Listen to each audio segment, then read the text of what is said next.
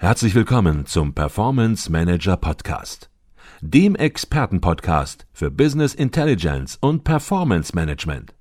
Inspirationen, Know-how und Impulse für Controller und CFOs, die noch erfolgreicher sein wollen. Ihr heutiger Gastgeber Peter Blum.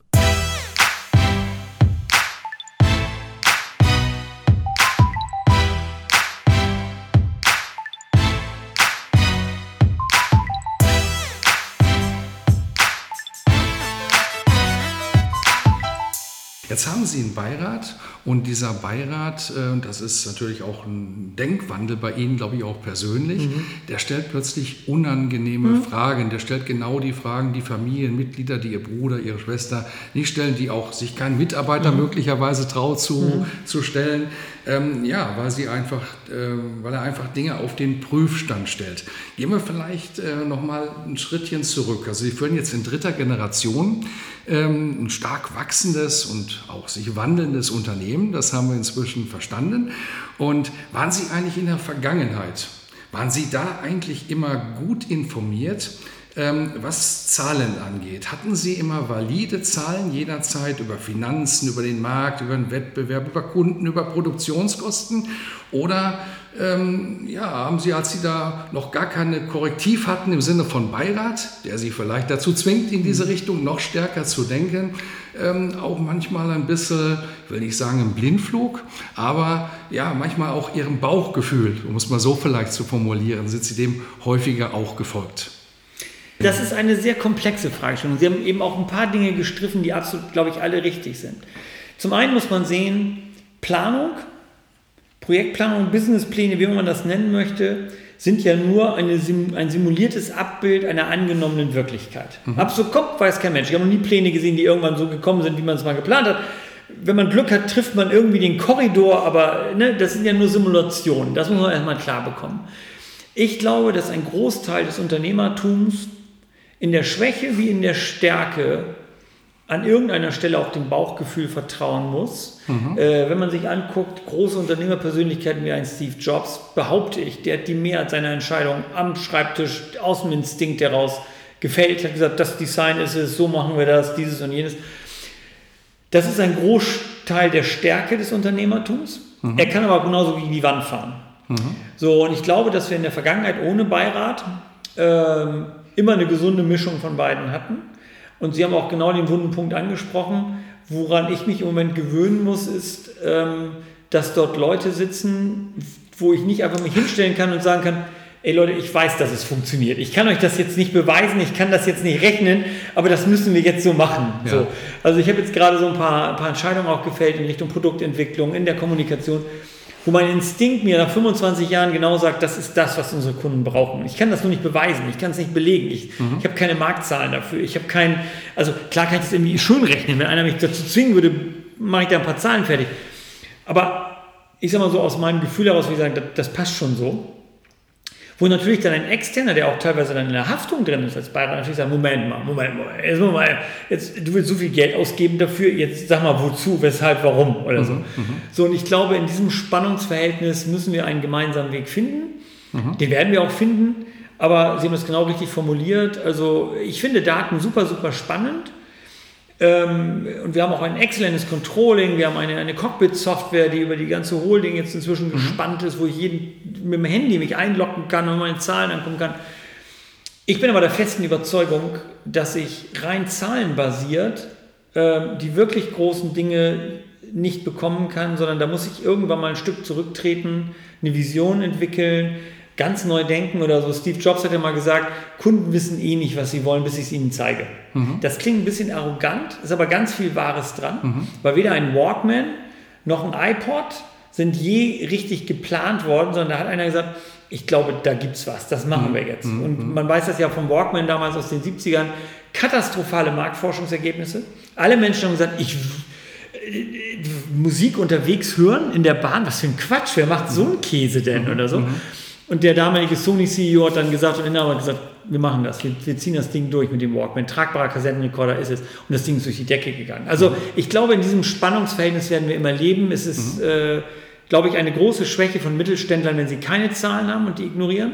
Mhm. Es ist aber auch genauso gut eine Schwäche, sich nur in den Zahlen zu verlieren, ohne mal ein Stück Abstand zu gewinnen und zu sagen, Moment, wo stehen wir hier eigentlich strategisch? Wo, wo entwickelt sich der Markt hin? So ein Gefühl dafür zu kriegen, was ist da draußen gerade los? Und mhm. das können sie nicht in Zahlen abbilden. Mhm. Da müssen sie raus in den Markt.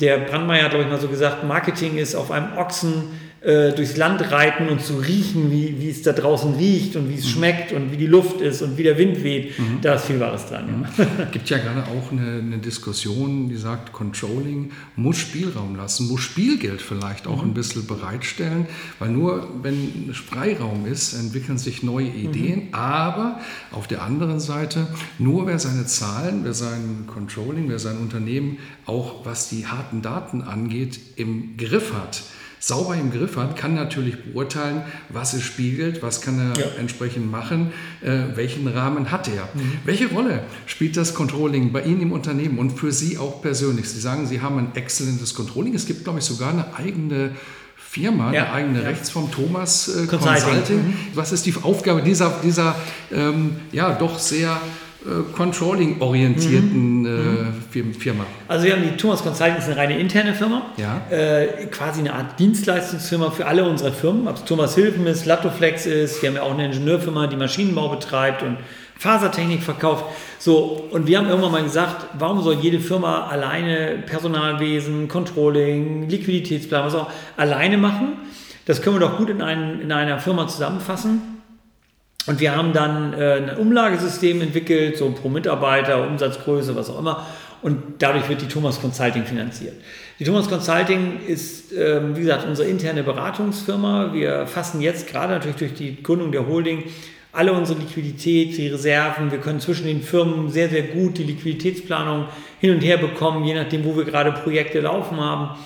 Ähm, ich glaube, dass das dass wir damit versuchen, so ein bisschen die größte Schwäche der Mittelständler auszugleichen, nämlich viele Mittelständler, gerade in Deutschland, haben sehr dominante Unternehmerpersönlichkeiten, die, wenn sie gut sind, eine Firma zum Weltmarktführer machen können. Haribo oder wen auch immer. Nehmen Sie irgendeinen, nehmen Sie den alten Max Grundig oder so. Da sehen Sie nämlich auch, was passiert, wenn er nicht mehr da ist so, die aus dem Instinkt heraus, die sagen, lass, die, die, ich, ich schwöre, so, so ein Haribo-Typ, der kannte wahrscheinlich seine ganzen Gummibärchenfabrik so auswendig, der hätte auf dem Bierdeckel mal eben eine Kalkulation rundrechnen können und all die sagen können, ob, ob, die, ob das reicht oder nicht reicht. Mhm. So, das ist aber gleichzeitig Schwäche, weil, weil zum einen für, verführt es zu einem, zu einem Ludwig XIV. Gehabe, nach dem lass mich bloß mit den Details zufrieden, das klappt schon alles, wir kriegen das in den Griff. Ja. Man sieht ja bei Schlecker, was da so bei rauskommt dann manchmal.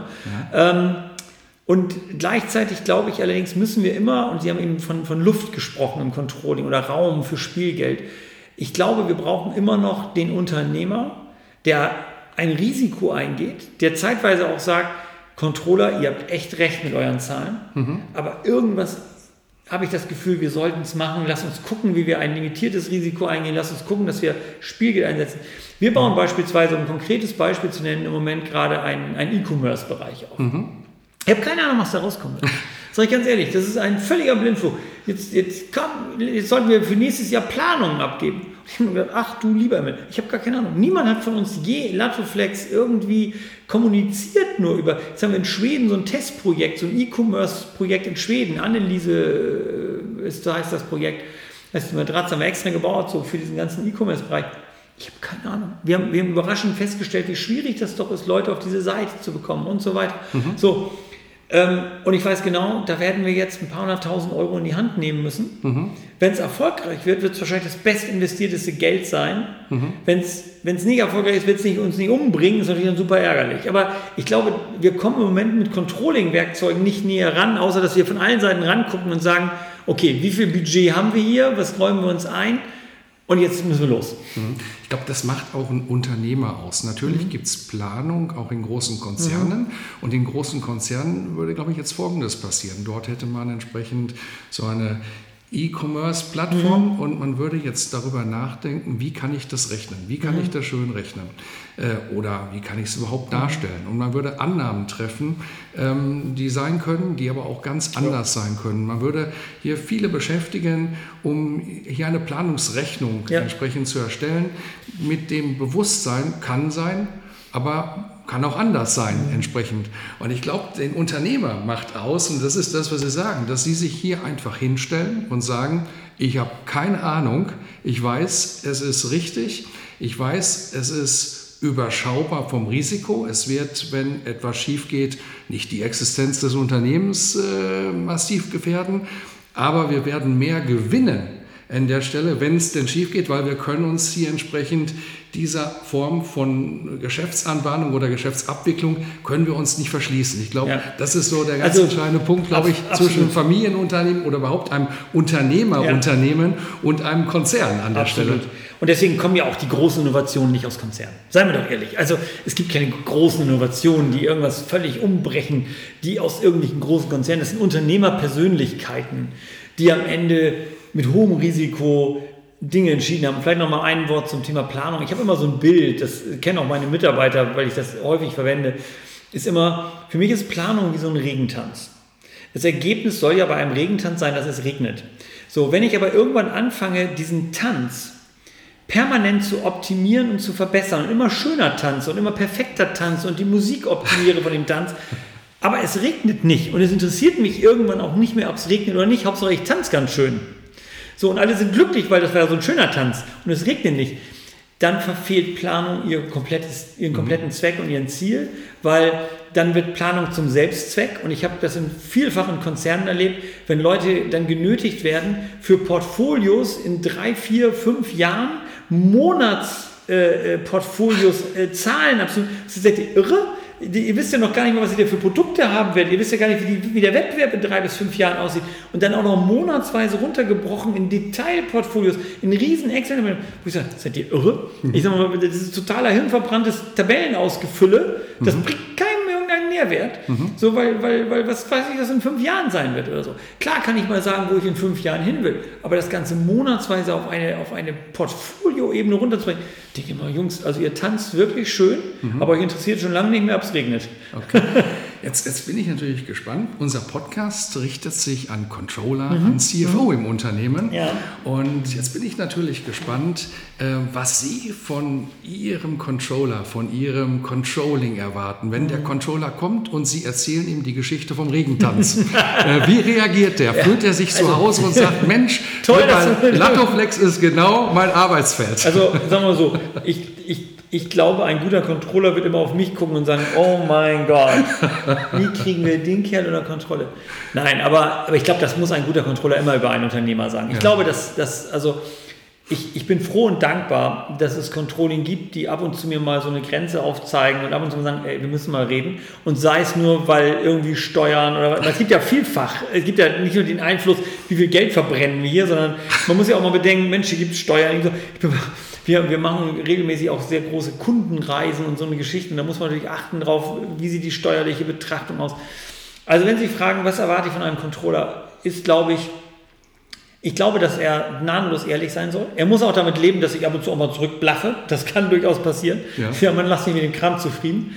Ähm, ich glaube, dass ein, ein gutes Controlling heute immer auch auszeichnet, immer die Distanz auch zu wahren, wie soll ich sagen, den Blick von oben dann doch zu bekommen. Also ich glaube, wenn ich ein buchhalterisches Controlling habe, was mich am Ende nur belästigt mit endlosen Tabellen, also am liebsten ist, wenn mein Controller kommt rein und sagt, mit so einem Berg Zahlen mhm.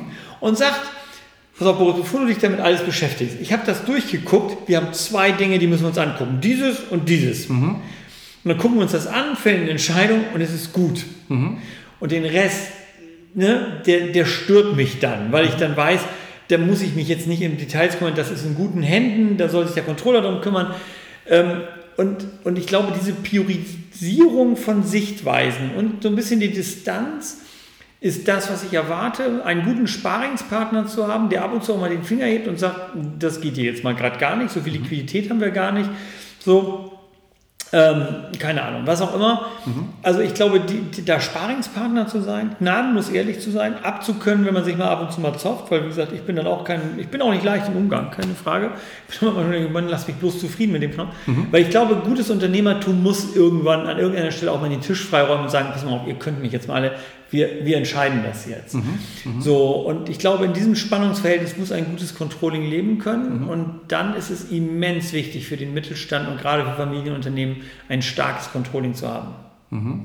Was sind das so beispielsweise für drei Kennzahlen, die für Sie, wenn es vielleicht sind es mehr, aber mhm. vielleicht so drei Kennzahlen, wo Sie sagen, Mensch, ja, da gucke ich schon regelmäßig hin und da erwarte ich auch von meinem Team, von meinem Controller, ähm, dass die darauf achten und auch ein bisschen den Unterbau der Kennzahl mhm. halt natürlich äh, beobachten, wo kommt denn was her und nicht nur so die Spitze. Also sozusagen wie ein Kapitän mhm. irgendwo, der sagt, ja, ich brauche hier schon einen Kompass, ich kann nicht durch die Gegend äh, fahren auf dem Meer, äh, ohne zu wissen, wohin es geht. Ich muss mich schon ein bisschen am Wetterbericht orientieren, um nicht gleich ins nächste Unwetter hineinzufahren. Was sind so diese drei Kennzahlen äh, oder die, das Kennzahlen-Set, ja, ja. ähm, wo Sie sagen, ja, da achte ich als Boris Thomas drauf und dann weiß ich, das Unternehmen ist auf Kurs oder ich muss was tun. Also, das ist, also ich weiß nicht, ob es jetzt genau drei sind. Also witzigerweise, es gibt zum Beispiel einen, das klingt jetzt ein bisschen verrückt, aber dadurch, dass ich diesen Markt so lange kenne und mhm. ich kenne Umsatzverläufe, ich, ich, ich weiß, in welchem Monat wir was machen, ich kriege so einen Tagesumsatzbericht immer. Mhm. Und da gucke ich eigentlich immer nur unten rechts. Und das Lustige ist zum Beispiel gerade montags, ähm, ich weiß immer, wie in einem, zum Beispiel jetzt haben wir November, wie in einem November an einem Montagmorgen der Umsatz sein sollte, um gut oder schlecht zu sein. Mein Büro ist, ich habe eines der kleinsten Büros bei uns in, in, in Bremerförde, verteidige ich auch, weil ich bin da sehr, sehr schön in meinem Latoflex-Team mittendrin. Und direkt bei mir nebenan oder zwei Büros weiter ist der Innendienst. Also ich mhm. habe immer einen direkten Draht zum Kunden, was passiert. Ich höre, wenn die telefonieren. Also ich gucke eigentlich immer, das klingt ein bisschen verrückt, wahrscheinlich wird jeder Controller die Augen verdrehen, aber ich habe so einen Instinkt. wenn, ich, wenn, ich, wenn ich so zwei, drei Tage hintereinander bei so einem Tagesumsatzbericht sehe, hm, hier hakt irgendetwas, das nimmt nicht im Normalfall, bin ich sofort im Innendienst und frage mal nach.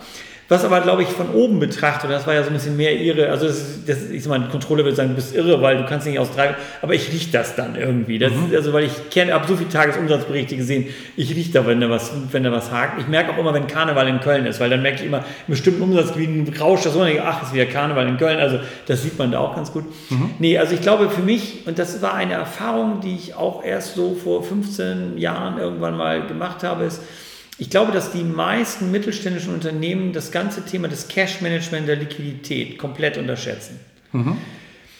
Ähm, weil sie so, ich sag mal, recht naive Ideen darüber haben, was, was Cash, was, was, äh, was das eigentlich wirklich bedeutet, so Liquiditätsplanung, Cashflow. Mhm, mhm. so, und auch die Auswirkungen davon. Ich habe selbst bei Geschäftsführern erlebt, denen jeder Instinkt dafür fehlt, ob eine Investitionsentscheidung cash-relevant ist oder nicht und welche Auswirkungen daraus kommen und was nicht. So, und, und ich glaube, worauf wir immer sehr starken Wert legen, ist, dass wir genügend Liquidität haben. Mhm. Ähm, und traditionell mögen wir wie so ein klassischer Mittelständler und Familienunternehmen eigentlich ungern Banken. Mhm. So, wir, wir, mögen uns da nicht so gerne finanzieren, auch wenn wir das natürlich immer wieder in Anspruch nehmen. Aber gerade jetzt bei niedrigen Zinsen denkt man ja auch, wenn wir ja irre, wenn man das Geld nicht nimmt. Aber nichtsdestotrotz versuchen wir schon irgendwie aus Eigenmitteln lebendig zu sein. Also wir mhm. haben auch bei uns in unseren Gesellschafterverträgen stehen so, so Mindesteigenkapitalquoten von 50 Prozent drin und so. Also wir sind mhm. sehr klassisch da orientiert. Also Cash Management wäre eine Antwort, ganz wichtig, Liquiditäten, haben wir genug Wasser unterm Kiel, muss man ganz deutlich mhm. zu sagen. Das ist für mhm. mich ganz, ganz wichtig, weil ich möchte nicht in eine Situation reinkommen, wo ich andere Leute um Erlaubnis fragen möchte, wenn wir irgendwie ein Projekt planen, was ganz cool ist, was wir unbedingt durchziehen mhm. wollen und so weiter. Mhm. Das ist Nummer eins. Nummer zwei habe ich eben gesagt, ist natürlich ganz klar die Umsatzentwicklung. Wir sind ein wir sind im Prinzip sind wir natürlich ein Consumer-Artikel, wo ich täglich sehen kann, was passiert hier, was geht da, wie gehen die Portfolios raus. Da ist natürlich der Umsatz da und da wir eine sehr konstante Vertriebsstruktur haben, gerade in Deutschland, in Österreich und Schweiz mit unserem Handel, mit den Einkaufspreisen und so weiter, kann ich aus dem Umsatz fast mit dem Taschenrechner runterrechnen, äh, äh, was da an Deckungsbeiträgen drauf ist, weil das ist relativ konstant über das Jahr. Mhm. Da gibt es also kaum Schwankungen. Das sind eigentlich so meine beiden Hauptpunkte.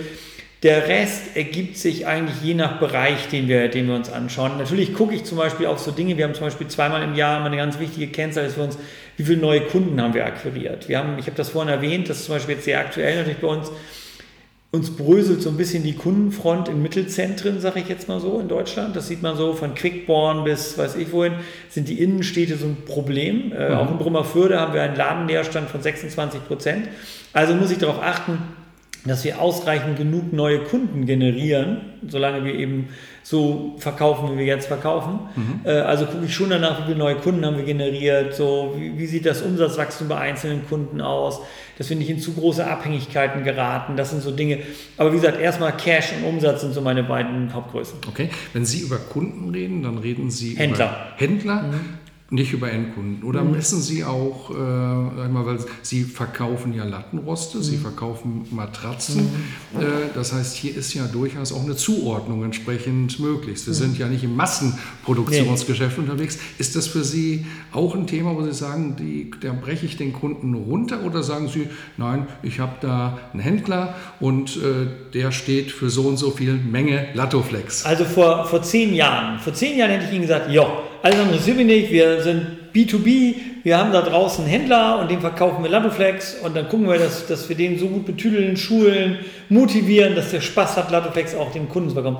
Das hat sich inzwischen deutlich geändert. Wir haben ein relativ großes Online-Marketing inzwischen, wo wir direkt an den Endkunden rangehen, weil wir inzwischen sehen, wir müssen direkt an den Consumer ran. Ich glaube kaum, dass es noch irgendwo einen Markt gibt, wo man das ignorieren kann, dass man als Hersteller sich nur noch darauf verlässt, ach, der Händler wird schon richten vor Ort. Klar haben wir ein, ein tolles Handelsmarketing und wir sind jetzt auch gerade von der Zeitschrift Haustext, die haben gerade wieder eine Umfrage gemacht, das machen die einmal im Jahr, über die besten Lieferanten in 16 Kategorien des deutschen Bettenfachhandels. Und wir sind da inzwischen die unumschränkte Nummer 1, haben in neun oder zehn Kategorien sind wir erster Platz von 16. Das machen wir alles super und das ist auch toll und wir haben ein ganz enges Verhältnis, sondern wir sind tolle Händler draußen. Ich bin immer wieder ganz begeistert, was die machen. Aber ich glaube, wir können den, den User, den Endkunden nicht ignorieren. Wir müssen sehen, dass wir ihn abholen da, wo er ist. Das ist im Netz, das ist auf Facebook. Mhm. Wir bieten einen Rückenkurs an, wir bieten PDFs an mit Informationen zum Thema sieben Gründe, warum das Bett die Ursache ihrer Rückenschmerzen sein kann. Also wir versuchen auf allen möglichen Ebenen äh, Menschen zu aktivieren und sie an Laptoflex zu interessieren. Mhm. Und dass der Kunde bei Ihnen im Zentrum steht, ich glaube, das erkennt man auch daran, dass Sie, ich weiß nicht, Sie werden es besser wissen, aber als einziger Anbieter auch dem Endkunden anbieten, eine Matratze, ein Lattenrostsystem zu testen. Und wer nicht besser äh, schläft, das heißt, äh, die Anforderungen, die er an dieses System stellt, nicht erfüllt werden, dann bieten Sie ihm an, dass er kostenlos es zurückgeben kann. Ist das einzigartig in der Branche? Ja, sagen wir so, inzwischen haben einige andere nachgezogen. Es gibt ja auch gerade im Online-Bereich, also gerade im Online-Bereich, weil da ja. natürlich der Kunde überhaupt nicht testen kann. Ja. Ich glaube, da ist das eher so eine vertrauensbildende Maßnahme das bestelle ich keine Matratze online, weil ich weiß ja gar nicht, wie die sich anfühlt. Aber da haben wir natürlich auch ein ganz anderes Preissegment. Ganz anderes Preissegment. Ja. Was wir natürlich haben, ist eins, und das ist schon vielleicht doch eine gewisse Einmaligkeit. Wir haben zweimal ähm, Deutschlands größten Schlaftest durchgeführt. Wir haben 250 Testschläfer äh, auf Lattenfleck schlafen lassen. Die haben wir, da haben wir also 40, 60.000 Bewerbungen bekommen aus ganz Deutschland. Wir haben also gesagt, wer möchte Testschläfer sein? Und wir wurden überflutet, überflutet mit Bewerbungen. Die Leute mussten sich also bewerben mit einem Fragebogen. Dann haben wir die wissenschaftlich ausgewertet. Das hat damals der Professor Dr. Zuley gemacht und der Dr. Schmidt, die uns da betreut haben. Und dann haben wir gesagt, so, wir wollen soziologisch von alt bis jung, von, ne, von, mhm. von schwer bis leicht, von groß und klein und alles durcheinander. So, haben wir gesagt, so, und jetzt machen wir 250, hat noch nie jemand vorher gemacht und die dürfen das behalten, wenn sie uns regelmäßig Fragebögen ausfüllen, wie schlafen sie, wo haben sie vorher drauf geschlafen, wie schlafen sie jetzt, was hat sich verbessert. So, und das Ergebnis war eben für uns auch natürlich begeisternd. Äh, zweimal durchgeführt, beides Mal fast mit identischem Ergebnis. 93 bzw. 96 Prozent aller Kunden haben weniger oder keine Rückenschmerzen nach vier Wochen auf Latoflex im Vergleich zu ihrer alten Ruhestätte mhm. im Sinne von Matratze, was immer sie dann vorher hatten. Mhm. So, und da haben wir gesagt, naja gut, also wenn man sagt 96 Prozent, äh, wir zeigen auch die Statistik immer, wir veröffentlichen diese Ergebnisse auch, kann man auch bei uns einsehen da auf der Internetseite. Wir haben 96 Prozent verbessert. Dann sagen wir, pass auf, du darfst vier Wochen auf Latoflex schlafen und ähm, wenn du nach vier Wochen feststellst, dass du ausnahmsweise zu den 4% gehörst, mhm. wo sich nichts verbessert, dann nimm es zurück. Mhm. So. die Wahrscheinlichkeit, dass du zu den 96 Prozent gehörst, ist noch ein Vielfaches höher. Mhm. So, und das ist unser, unser Deal, den wir, den wir anbieten. Und das ist die Idee im Wissen, dass es funktioniert ja, entsprechend. Absolut dann entsprechend dieses Angebot ähm, auch zu machen. Also vielleicht, um das nochmal zu verstärken auch, also waren natürlich, haben natürlich auch viele, die gesagt, oh, nachher geben dann die 4%. So, wir machen natürlich dann relativ viel, wenn jemand sagt, Mensch, also so ganz bin ich noch nicht zufrieden, aber kann ich, kann ich vielleicht noch eine weichere Matratze mal ausprobieren oder eine härtere. Mhm. Also im Moment haben wir eine Rücknahmequote so von, ich sag mal, 1000 Kunden nehmen wir zwei bis drei zurück. Okay. Das ist unsere Quote. Jetzt haben wir gesagt, Sie sind im Premium-Segment, im mhm. Premium-Premium-Segment möglicherweise sogar. Ich brauche jetzt mal eine Zahl. Mhm. Ähm, was heißt das? Also Sie hatten gesagt, ich kann in Matratzen Concord gehen und da kann ich... Äh, ja, ich weiß es jetzt gar nicht, aber für ein paar 100-Euro-Scheine mhm. entsprechend äh, bekomme ich da eine Matratze. Ob Sie mhm. das als Matratze bezeichnen würden, das mag noch dahingestellt ja, sein. Klar. Das ist vielleicht auch eine Matratze, Sie hatten gesagt, für ein anderes Alter. Ähm, wenn man keine Rückenprobleme mhm. hat, dann schläft man möglicherweise auch auf einer Isomatte entsprechend gut. Äh, das, das hat ja. mit Matratze nichts zu tun. Das haben Sie vielleicht auch äh, vor, vor 30 Jahren ja. äh, noch gemacht, aber irgendwann, da steigen die Anforderungen mhm. entsprechend. Ähm, ich brauche mal eine Zahl. Mhm. Das heißt, wenn ich heute in, in, in, zu einem Fachhändler gehe und sage, ich möchte ganz gerne äh, das Beste haben, möchte gerne Latoflex-Produkte haben, Latoflex Lattenrost mhm. haben. Ähm, was muss ich da in die Hand nehmen von bis? Mhm. Also, um, um Ihre Frage komplett zu beantworten, also der Marktdurchschnitt in Deutschland, und fangen wir damit mal an. Also eine durchschnittliche Matratze in Deutschland kostet 220 Euro. Okay. Das ist auch relativ konstant über die Jahre, das ist so der Durchschnittspreis wenn Sie so ein szenische Bettenlager, Concord nehmen, die liegen alle so in ihren Durchschnittspreislagen, was sie so verkaufen in der Range, vielleicht ein kleines Stück höher, also 220 Euro. Ähm, Latoflex startet irgendwo zwischen 600 und 700 Euro. Mhm. Unsere Durchschnitts, äh, Durchschnittserlöse für, für eine Matratze Latoflex liegen aber deutlich über 1000 Euro, weil wir schon eher einen Kunden haben, der sagt, naja, wenn schon, denn schon will ich auch was Richtiges haben. Mhm. Dann haben Sie die Unterfederung, das ist ja nur die Matratze erstmal. Mhm. Wenn Sie dann die Federung dazu kaufen von uns, die startet auch etwa so bei 600 Euro und geht dann hoch bis zum 5-Motorer, das sind fünf Motoren. Mhm. Äh, da können Sie dann mit einer, mit einer Handy-App, können Sie dann den Motorrahmen verstellen, da gibt es eine Heizung für, da gibt es weiß ich was, alles mögliche für. So, da liegen Sie dann eher bei 4000 Euro. Jetzt können Sie das fürs Doppelbett mal hochrechnen. Sie haben also zwei Unterfederungen, fünf Motorer sind 8000 Euro zweimal eine Matratze für knapp über 1000 Euro, dann sind sie so bei 11.000 Euro, sage ich jetzt mal so. Mhm. Das ist aber dann nur das Innenleben eines Doppelbettes. Das heißt, das ist nicht das Bett. Wir produzieren mhm. ja nur mhm. das, was da reinkommt, sozusagen. Mhm. Das heißt, wenn Sie dann für 2.000, 3.000 Euro noch ein Bett kaufen, dann liegen Sie in der Spitze bei Latoflex bei 12.000. Das verkaufen wir nicht jeden Tag. Aber ähm, so, dass Sie mal so ein Gefühl für haben, das geht so bis da hoch.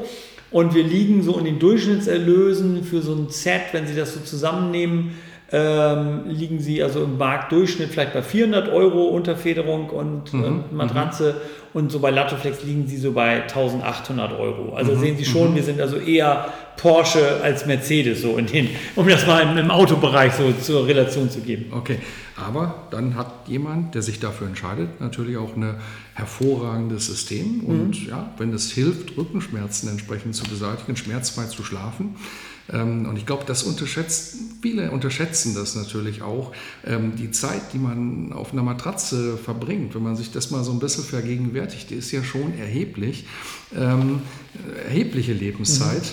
Mhm. und ja klar, es ist ein Investment, aber man tut es für sich, hätte ich jetzt mal Absolut. was gesagt. Ne? Und vielleicht nochmal so zur Ergänzung, es ist vielleicht auch ein ganz wichtiger Punkt nochmal, so, wenn man, wenn man sich fragt, was treibt Plattoflex an? Dann ist es immer die tiefe Akzeptanz der Unterschiedlichkeit von Menschen. Also wir glauben an die Individualität. Jeder Rücken ist anders, jeder Mensch ist anders, jede Schulter ist anders. Äh, und es ist nicht nur die Hautfarbe und die Religion, die sie unterscheidet, sondern mhm. ist, jeder Mensch ist anders. Acht Milliarden unterschiedliche Menschen. Und ich weiß, es gibt ja auf dem Markt auch so diese, jetzt diese, diesen Trend auch im Online-Bereich, so One Fits All. Mhm. Eine Matratze für alle passt. Wir haben uns angeguckt. So. Ich meine, es gibt ja auch keine One-Fits-All-Pizza. Also wenn ich mhm. mit meiner Familie äh, in die Pizzeria gehe und der, der sagt, ja, Karte braucht ihr nicht, bei uns gibt es eine Pizza für alle, dann gibt es aber Ärger. Mhm. Weil äh, schon mit meinen Kindern, äh, mit meiner Familie, da komme ich ja nie auf einen Nenner, was, was, die, was, was die richtige Pizza sein soll. Mhm. Und im Matratzenbereich ist es genauso. Wir glauben zutiefst an die Unterschiedlichkeit. Wir haben 12.000 Varianten. Mhm. Wir produzieren nur auf Kommission, weil wir eben glauben, dass jeder Mensch es wert ist, sein Bett zu bekommen. Das ist für uns fast so ein Wertemaßstab. Also ich habe das mal so formuliert, One Fits All äh, ist eine Beleidigung der Latoflex-Werte, weil unser mhm. Wert ist nicht One Fits All, sondern das exakte Gegenteil. Wir glauben an die Unterschiedlichkeit von Menschen. Und ich glaube, das ist nochmal so ein ganz wichtiger Punkt, der uns vielleicht auch so ein bisschen unterscheidet vom Rest vom Markt. Also weil wir wirklich wir wollen, dass jeder einzelne Mensch sein Bett bekommt, seinen Weg geht, seine Lösung findet. Das ist so unser Anspruch. Okay.